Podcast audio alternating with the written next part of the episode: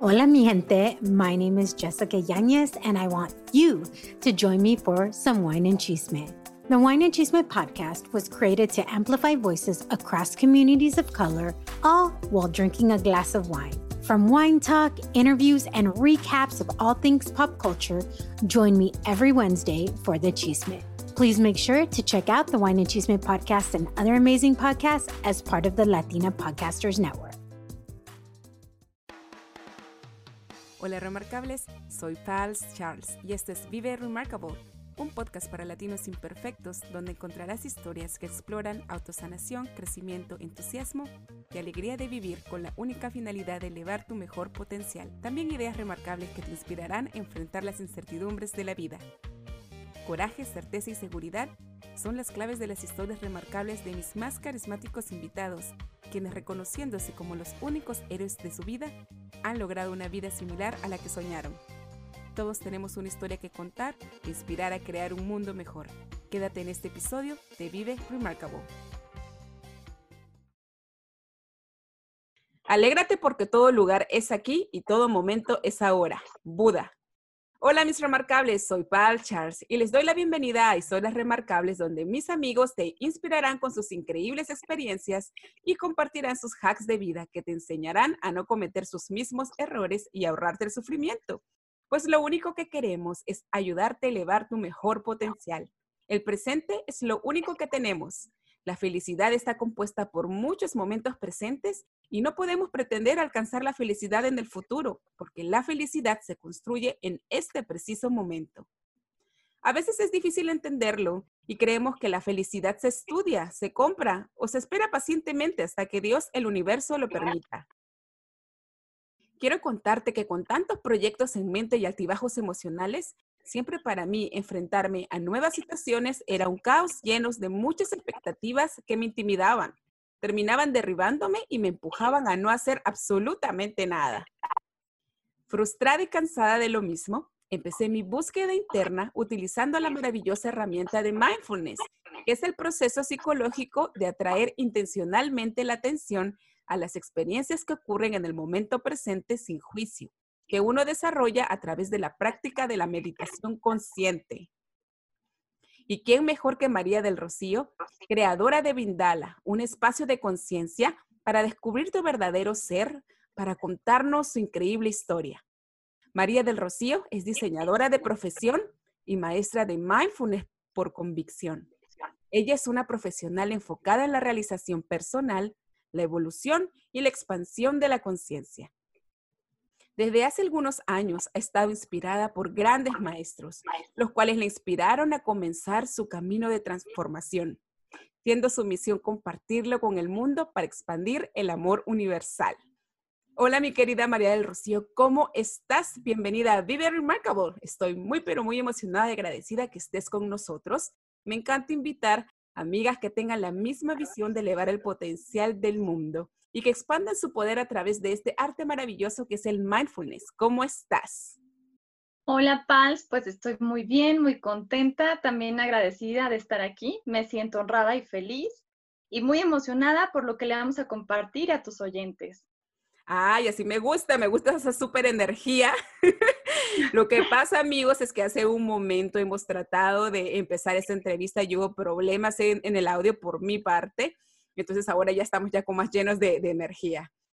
Mira, mi querida María del Rocío, vamos a empezar esta entrevista analizando esta frase que le encontré para ti, que está muy relacionada a lo que tú estás haciendo, y dice así, esté feliz en el momento, es suficiente. El momento presente es lo único que necesitamos, nada más. Madre Teresa de Calcuta, ¿qué hay detrás de esta frase? Totalmente cierta. La Madre Teresa de Calcuta incluso creo que era un ser muy consciente y hay dos cosas importantes que nos dice. Ser feliz. Vinimos al mundo a ser felices, vinimos al mundo a estar bien y respecto al momento presente, es el único momento donde surge la vida. Si no nos damos cuenta que estamos aquí y ahora, como en este caso tú y yo estamos platicando, no hay otra cosa que esté pasando, no, nos perdemos de la vida. Entonces nuestra mente nos lleva al pasado o nuestra mente nos dice, oye, espera, el momento siguiente va a ser mejor y ahora sí vas a sentirte bien y ahora sí vas a sentirte feliz. si no estamos felices en el ahora, no vamos a poder estar felices en el futuro. Así que, como, como lo menciona Thich Nhat el único momento de vida es el ahora. Y qué difícil practicarlo, ¿verdad? Porque todo el mundo dice el ahora. ¿Qué es el ahora? ¿Qué es el ahora? Explícamelo, porque todo el mundo piensa que el ahora es este preciso momento, este preciso momento donde de repente estoy pasando por un estrés, este preciso momento donde estoy haciendo un drama de mi vida. ¿Qué significa vivir en el presente? Vivir en el presente significa que no estás condicionado por tu cuerpo o mente del pasado y que tampoco estás condicionado por un futuro predecible. O sea, tu cuerpo ya sabe lo que tiene que hacer y tu cuerpo ya sabe lo que va a hacer.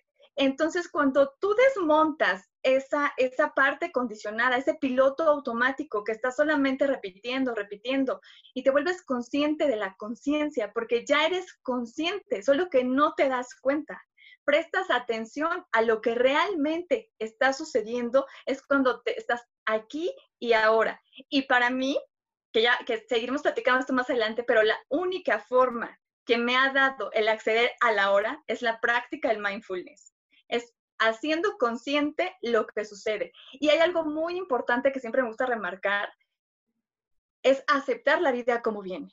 O sea, no podemos elegir lo que para mí, desde lo más alto, ya elegimos. No podemos decir, esto sí lo quiero, esto no lo quiero. O sea, si tu alma, si tu ser ya lo aceptó, ¿por qué peleas tanto contra lo que es?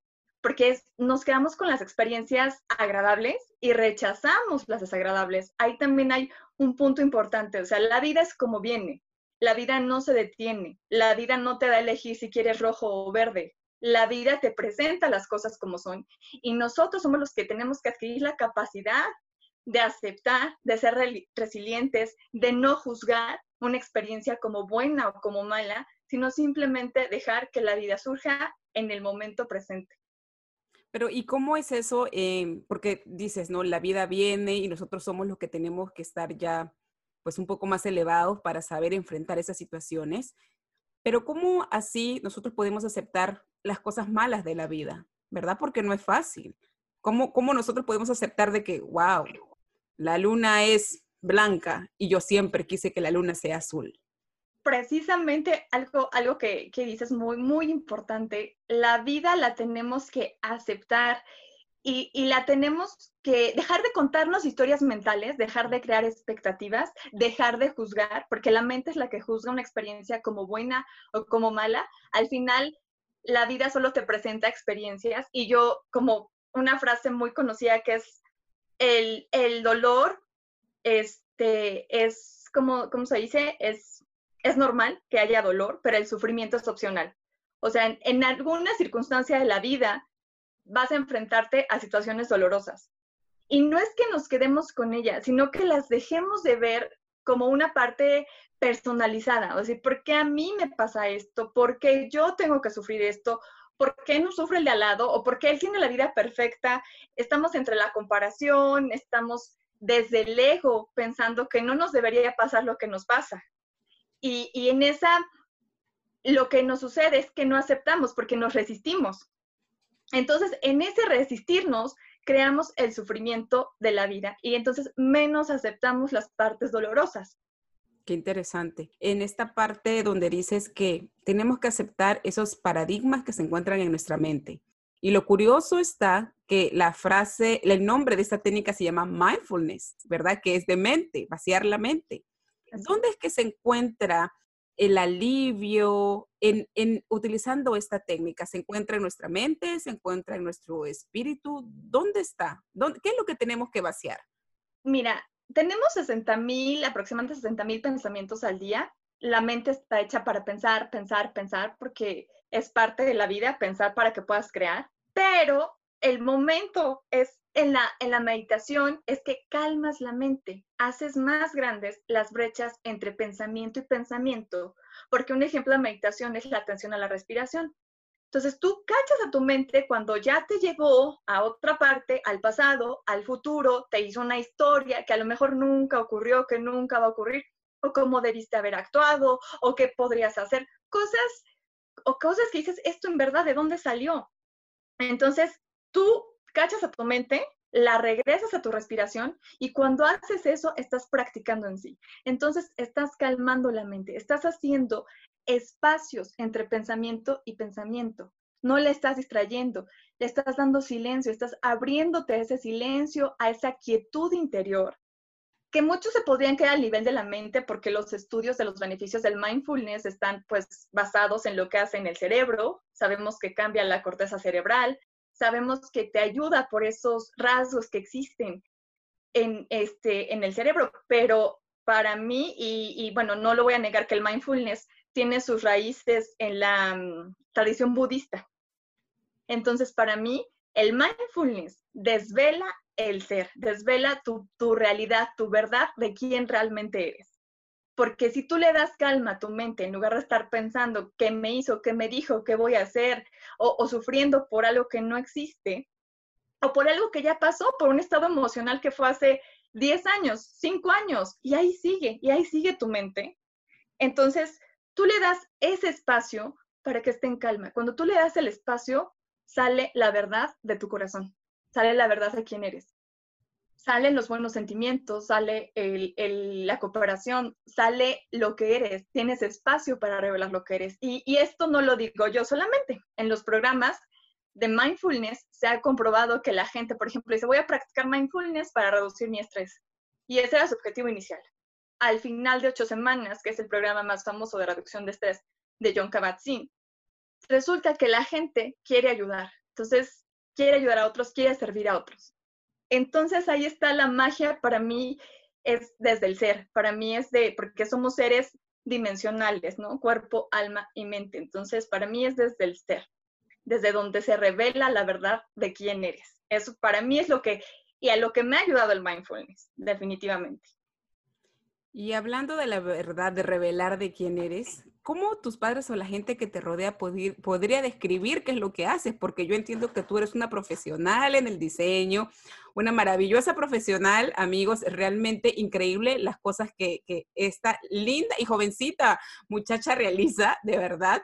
Y también eres maestra de mindfulness. ¿Cómo estas personas que te rodean podrían describir qué es lo que estás haciendo? Pues mira, ¿cómo me podrían describir? No quiero, no quiero sonar eh, de parte del, del, ego, no quiero verme así, me cuesta trabajo, pero lo voy a reconocer el día de hoy. Y entonces ellos siempre dicen que he sido un ser generoso, que soy una persona generosa, siempre preocupándome por los demás. Hay quien me menciona que he sido luz en su vida, hay que, o sea, que he podido hacer ese cambio.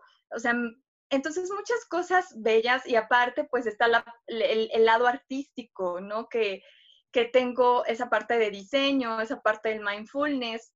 Entonces, creo que, que me ven así como una persona que quiere ayudar. Y pues el mindfulness llegó a mi vida para ayudarme y sé también que llegó para servir. Entonces, esa es una parte importante. Creo que, creo que así me podrían describir, como que me gusta el servicio a los demás desde el corazón. Y entonces, ya que estás entrando al tema de, que la gente te describe de esa manera de querer ayudar, ¿cuál es la historia de María del Rocío? ¿Cuál fue el mayor desafío que tuviste que atravesar en alguna etapa de tu vida que te hizo entrar al mundo del mindfulness? Pues mira, me voy a regresar un poco al pasado, diría yo demasiado a mi pasado. Entonces, para mí hubo un, un caos, bueno, una catarsis que me iba a mostrar lo que yo, a dónde tenía yo que llegar. Yo, cuando nací, tenía yo, cuando tenía yo dos meses, yo nazco, tenía yo dos meses de edad y mi papá muere. Así, entonces no lo conocí. Y eso fue algo que me acompañó durante toda mi vida, porque yo me sentía incompleta. Yo me sentía no amada, abandonada. Yo sentía que algo me faltaba y esa seguridad, ese soporte. Entonces me llevó a, querer buscar otra cosa. Entonces, más o menos cuando yo tenía como, como hace 10 años, cuando yo tenía como 23 o antes, 21 años, empecé a buscar psicólogos, empecé a buscar alguien que me ayudara. Y en ese camino de buscar psicólogos, de buscar otras alternativas, encontré una técnica que era del amor, que era como que tú colapsaras, que las situaciones, aunque las vieras como malas, te habían traído beneficios, entonces veías que nunca había pérdidas, sino siempre había ganancias. Y pues eso me llevó a empezar a leer, autodidacta, empecé a leer a Deepak Chopra, a Neil Donald Walsh, a Eckhart Tolle, empecé a buscar, a estudiar, Luis Hay, Mabel Katz. Bueno, he leído todo lo que ha estado en mis posibilidades. Y seguramente me faltan muchas cosas, pero eso fue lo que me llevó. Y entonces yo empecé a inspirarme con eso, a ver que había un ser completo en mí que no le hacía falta nada, a entender que mi historia personal era perfecta y que, me, que estaba escrita desde lo más alto porque yo la había elegido antes de llegar a la Tierra y que el choque solo estaba en mi mente. O sea, era una no aceptación de las cosas. Entonces, eso fue lo que, lo que me fue transformando, me fue ayudando y, y podríamos decir es el detonante, que, que, lo, que lo fui buscando durante tanto tiempo por ese dolor o sufrimiento que me creaba y por la idea de pues tienes la familia perfecta y vas a tener al papá, la mamá y entiendes que eso es un estereotipo de la sociedad y que no pasa absolutamente nada. Entonces, eso fue, esa es como parte de mi historia, no suelo revelarla, pero es algo que ya he superado y que me gusta compartirlo porque como yo siempre digo, todos tenemos algo que sanar. De alguna manera, todos estamos rotos por más perfecta que queramos mostrar la vida. Entonces, ese es el trabajo en unidad, sanarnos todos juntos. Realmente remarcable tu historia. Para todos mis amigos, yo antes no la conocía a María del Rocío en esta, en esta etapa que nos has revelado. De verdad, honro, honro la historia que nos has contado, es bastante fuerte. Y quiero decirte que no se nota absolutamente nada que en algún momento has sido una persona rota. Por eso fue que quería preguntarte esto. Me pareció bastante curioso Ahora yo te veo una persona bastante radiante, llena de luz y la verdad que ha nacido para servir. Y me encanta, me encanta tenerte nuevamente. Y quiero preguntarte otra cosa, porque yo también entiendo que, bueno, tú utilizaste, fuiste autodidacta, como lo dijiste, pero yo también entiendo que en este viaje de autosanarte habrás tenido que atravesar situaciones en las que te hicieron dudar que si era esto lo que te iba a servir, que si era esto lo que realmente te iba a ayudar a sanar. ¿Alguna vez en esta etapa de autosanación tuviste un fracaso tan grande que tú dijiste, wow, la verdad, yo no creo que esta cosa está funcionando? ¿Por qué crees que eso funcionó en ese momento? Pues mira, te voy a contar otra parte de mi historia que tampoco me gusta revelar, ¿verdad? Pero estoy en, tanta confianza, en tanto aprendizaje, en tanto agradecimiento que quiero compartirlo contigo y con todos. Tuve otro problema yo igual desde los 21 años padecía hipotiroidismo autoinmune. ¿Y cómo es eso?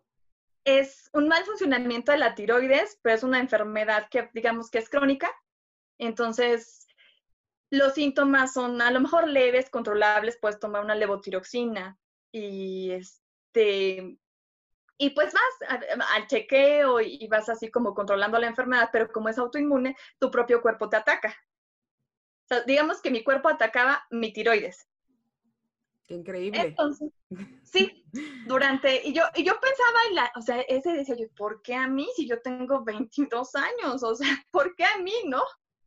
Entonces, esa parte de decir, bueno, ahora voy a hacer esto, tuve un momento de duda, claro que sí, tuve un momento de, y lo que estoy haciendo y estar trabajando en la aceptación, y ahora estoy haciendo meditación, y ahora estoy haciendo yoga, y no me estoy sanando y a lo mejor no era mi, camino sanarme en ese momento. Hace tres meses fui al médico, este, me dijo, yo te tengo que dejar sin medicamento, te tengo que ver cómo funciona tu tiroides.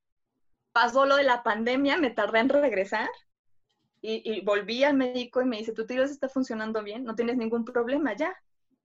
Entonces, yo no te puedo medicar. Y si tú me dices, ¿a qué le atribuyo mi sanación fue a todo el camino recorrido de entender, y esto daría para algo más largo, para platicarte, a todo el camino de entender mi historia, de entender que no me faltaba nada, que no estaba mal mi vida, sino que era yo y esa era la parte que me tocaba hacer, fue lo que me ayudó a sanar y definitivamente el mindfulness. Está comprobado que el mindfulness activa el sistema inmunológico, porque traes esos momentos de calma, porque tu cuerpo ya no está en estrés total.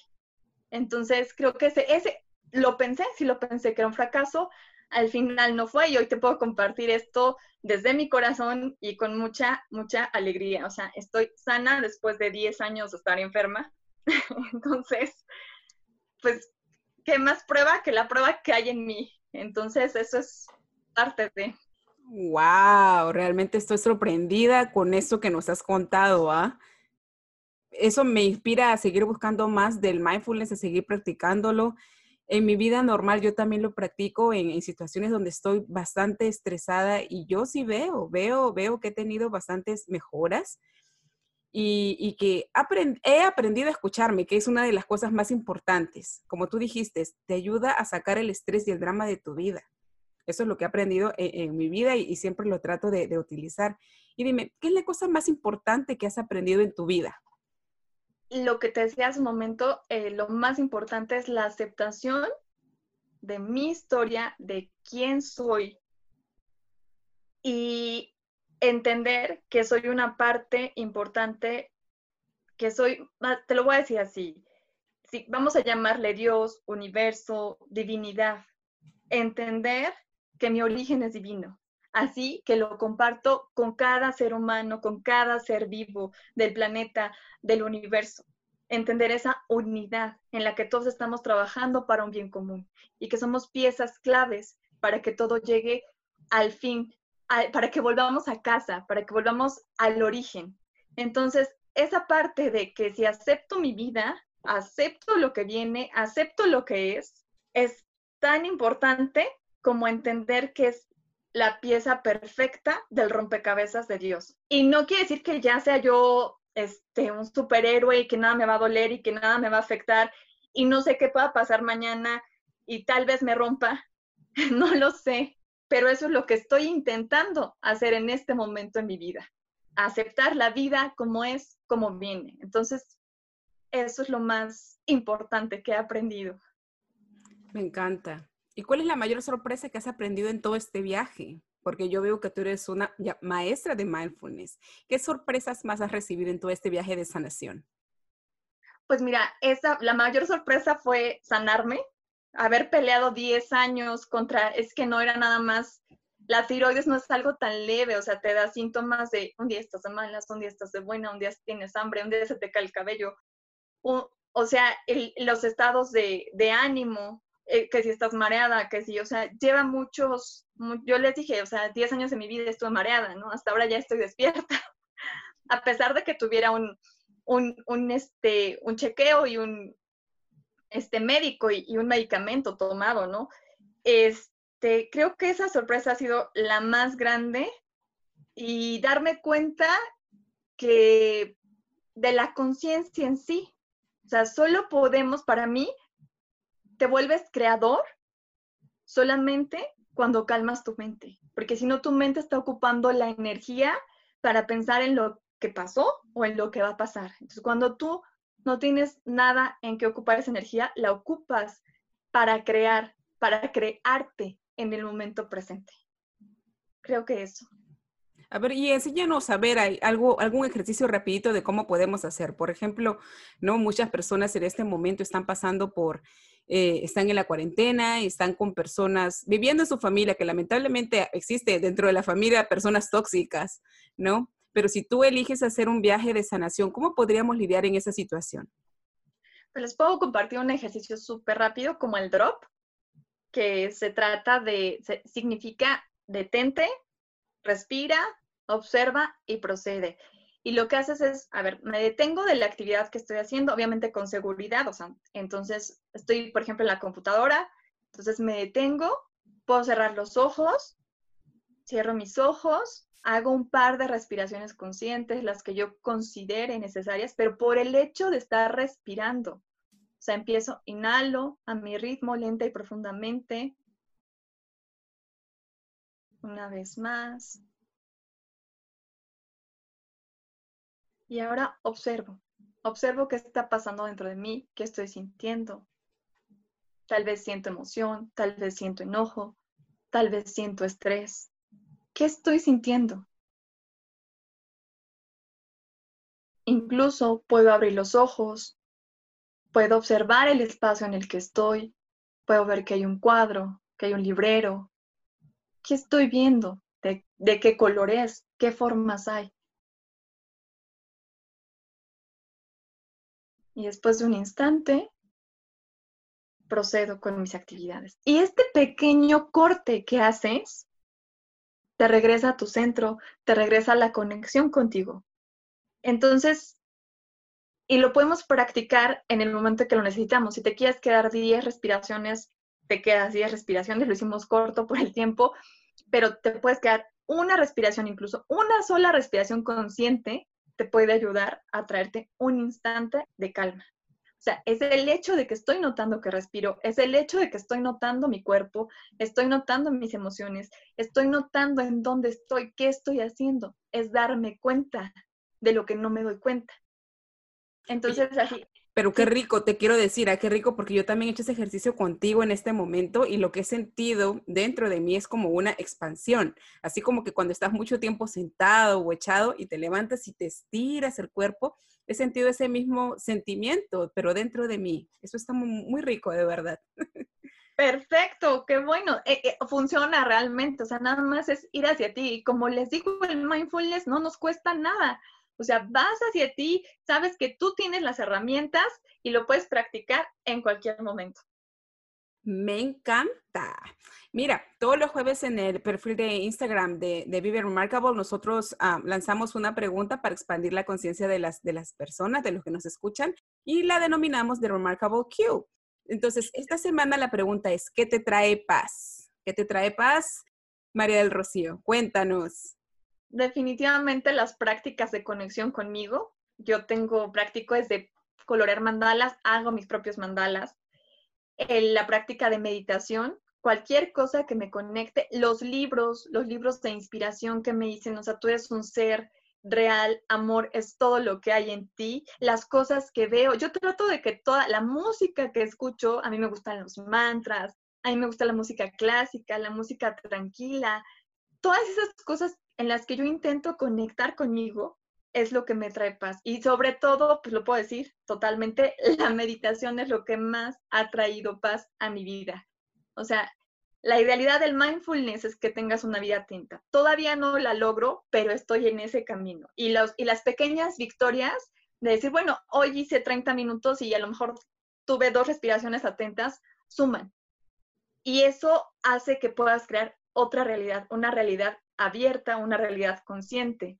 Entonces, la conexión conmigo, la meditación es lo que me trae paz. Gracias por compartir eso, porque yo me imagino, las personas que nos están escuchando en este momento pensarán, oh, wow, María del Rocío es una profesora, eh, eh, una, una profesional que está muy calmada, que a ella no le afecta nada, pero en realidad no, gracias por mostrarnos que realmente eres una persona común y corriente, que estás envuelta en muchos proyectos que ya nos vas a contar en estos momentos pero que también se da sus espacios, ¿verdad? Para encontrarse a sí misma. Dime, ¿en qué proyectos estás dedicando toda tu pasión y tu tiempo en este momento? Bueno, pues ya tenemos el libro de mandalas. Este, es mandalas y mariposas. Me inspiré en este camino de transformación. Es, o sea, por eso quise plasmar las mariposas, porque sabemos que está la oruga, se mete a su capullo, forma su capullito, su crisálida, de hecho, y sale. Entonces la, la oruga podría pensar que es el fin, pero es el inicio, es el inicio de que se convierte en una mariposa llena de colores, hermosa, y ahora va a poder volar. Después de arrastrarse, ahora va a poder volar. Y entonces los mandalas se los propongo como una práctica que complemente, es una práctica informal de mindfulness, porque la única práctica formal es la meditación. Entonces esta puede complementar a su práctica si ya la tienen, o puede plantar la semilla para que tú empieces a practicar mindfulness. Y dices, bueno, a lo mejor no me gusta la respiración por ahora, o no me gusta yoga, o no me gusta. Entonces, ¿qué puedo empezar a hacer? Ah, pues es creativo, es divertido, y entonces enfocamos nuestra atención en pintar mandalas. Entonces, estoy haciendo el libro que ya está en Amazon, Mandalas y Mariposas. También estoy trabajando, ya, ya a punto de salir está el, el curso que se llama Mindfulness, Bienestar para tu vida. Yo como siempre les digo, el mindfulness es lo mejor que me ha pasado en la vida. Así, así lo puedo definir. Me siento transformada, me siento cambiada. O sea, es lo mejor que me puedo pasar en la vida, definitivamente. Y también tenemos otro proyecto junto con mis queridas amigas emprendedoras, y donde vamos a lanzar un congreso. El congreso va a ser los primeros días de octubre, así que pueden estar atentos porque les va a encantar. Somos mujeres auténticas, somos mujeres que queremos mostrarnos y mostrar un poco de amor y servir al mundo. Y cuéntenos un poco de este congreso, me parece súper interesante. Yo, yo de todas maneras voy a estar presente por ahí para ver qué cosas tan maravillosas tienen para compartir.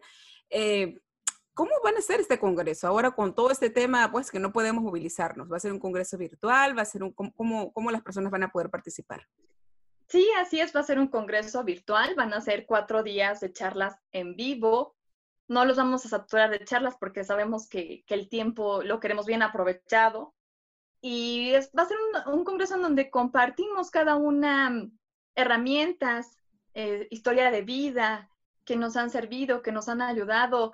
Y pues va a ser vía Zoom, así que en mis, en mis redes sociales ya estará toda la información, ya lo estamos preparando con mucho cariño, con mucho amor, así que no se lo pueden perder.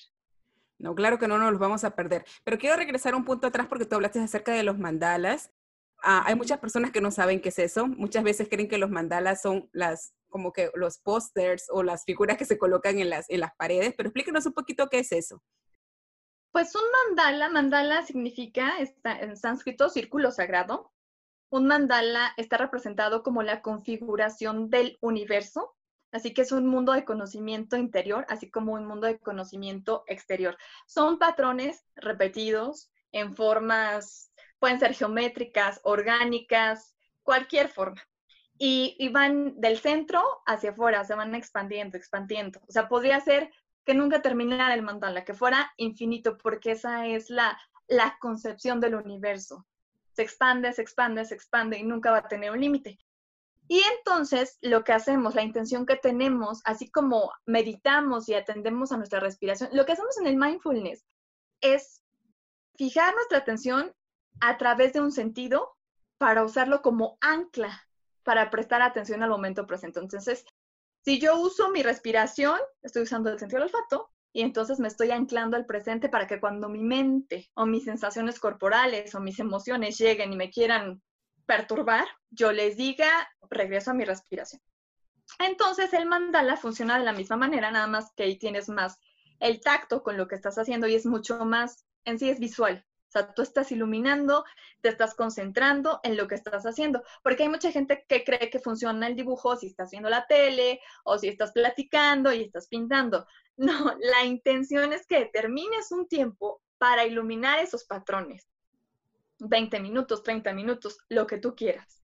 Y que cuando lleguen a tu mente toda esa ola vorágine de pensamientos, tú regreses a lo que estás haciendo, porque acuérdense que los pensamientos nunca se van a ir. Este es un mito que tan solamente no es la mente en blanco, no, nuestra mente va a ir, va a ir y venir. Lo bueno es notar que como llegan, se van. Entonces, con esa práctica focalizada, podemos empezar a entrenar nuestra mente. No este es el primer día que va a ser magia y así, o sea, esto es como todo. Como siempre les digo, ¿quieres estrés en algo? Necesitas practicarlo.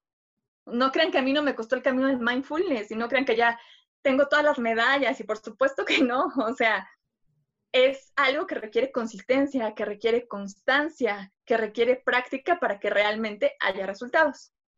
Muchísimas gracias por clarificarme eso de los mandalas, porque mira, yo todavía no te conocía en ese momento, pero yo, yo personalmente, bueno, yo trabajo con niños chiquitos y a veces estos niños pues se vuelven demasiado estresantes.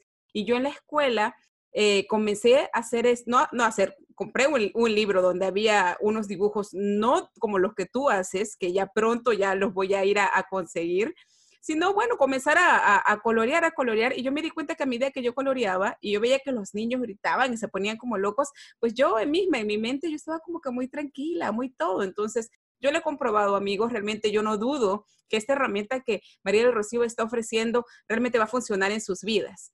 Dime, si no estamos en México, ¿dónde los vamos a poder encontrar? Pues mira, ahorita por el momento mi, libro solo va a estar en México impreso en tapa, en tapa, en formato este, físico, porque este, no se puede hacer digital debido a que pues, lo tienes que imprimir y lo tienes que colorear por este momento, pero ya más adelante yo les avisaré en qué países vamos, vamos teniendo presencia y pues lo que sí vamos a tener digital para que sea de cualquier parte del mundo es el curso, porque ese sí va a estar en una plataforma y entonces ahí pueden aprender mindfulness para su vida, para su bienestar y eso sí va a ser del lugar en el que estén. Así que... Eso está excelente, porque te voy a preguntar, ¿cómo podemos contactarte, no? Si queremos inscribirnos a todo, todo lo que tú vas a ofrecer. Ah, pues miren, tengo mis redes sociales, que es en Instagram y en Facebook, es arroba Vindala con V. Y tengo la página que es www.vindala.com. Ahí pueden, pueden checar lo que hay, lo que, lo que vamos publicando, lo que vamos compartiendo. De hecho, incluso en mis redes sociales a mí me encanta en los posts que hago compartir ejercicios, así como el drop. Tengo uno muy padre de Karma, que también es este, mm, para crear emociones elevadas, porque una vez que tu mente está en calma, tú puedes este, crear ese camino de vibrar alto, de, de decir, bueno, elijo el amor, elijo la gratitud en vez de la queja, en vez del miedo.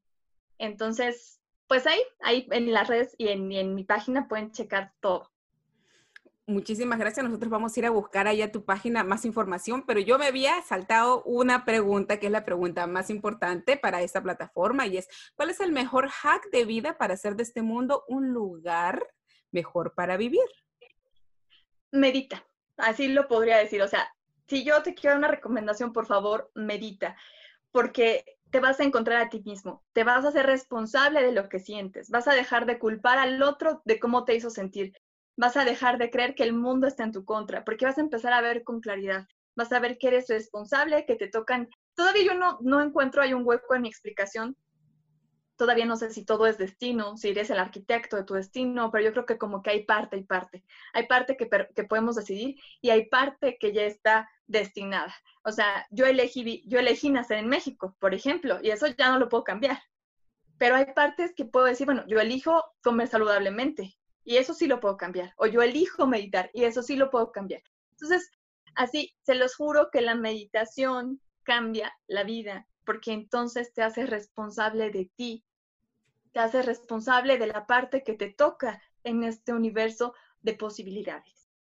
Muchísimas gracias, María del Rocío, porque con toda la información que nos has dado, sí, realmente nos va a ayudar a ser unas personas más remarcables y sobre todo lo que acabas de decir, a ser responsables de nuestras elecciones y vivir la vida que siempre nosotros estamos soñando. Yo sé que esta no va a ser la última vez que vamos a tenerte como invitada. Eres una increíble profesional y no me voy a cansar de decirlo. Es eh, la primera vez que te conozco y realmente siento que te conociera de bastante tiempo y yo voy a celebrar todos tus logros. Y ya sabes que esta plataforma está aquí para también festejar todas las cosas buenas que te pasen, todas las cosas que tienes que ofrecer al mundo. Así que ya nos estamos viendo hasta una nueva oportunidad. Así es. Pals, mil gracias, querida, hermosa. Estoy feliz, me ha encantado estar aquí y, estoy infinitamente agradecida y como dices, no será la única vez, así que pronto nos volvemos a encontrar. Así es. ¿De qué es lo que estás más orgullosa en tu vida? ¿Qué es lo que te hace remarcable? Muy bien. Es, yo quiero decirles que de lo más orgullosa que estoy es de mi camino en el que intento despertar, despertarme y a la vez despertar a la humanidad. Hay un libro que a mí me marcó, que es Conversaciones con Dios, el 1, 2, 3 y 4, donde decía que la forma más fácil de despertarte era despertar a los demás. Entonces creo que eso me hace una persona remarcable, el querer despertar a una nueva conciencia. Y todos estos cambios que han venido en nuestra vida es caos para que exista ese orden. Me encantó y muchísimas gracias por respondernos y darnos la recomendación de ese libro. Desconocía que, habría, que había una parte 2 y 3. Gracias por decírnoslos. Inmediatamente voy a ir a buscarlas porque yo vi la película, que confesar, solamente vi la película y, me impactó. Pero si ahora tú ya nos estás recomendando estos libros, definitivamente voy a leerlos y será un tema de discusión en una próxima oportunidad. Muchísimas gracias.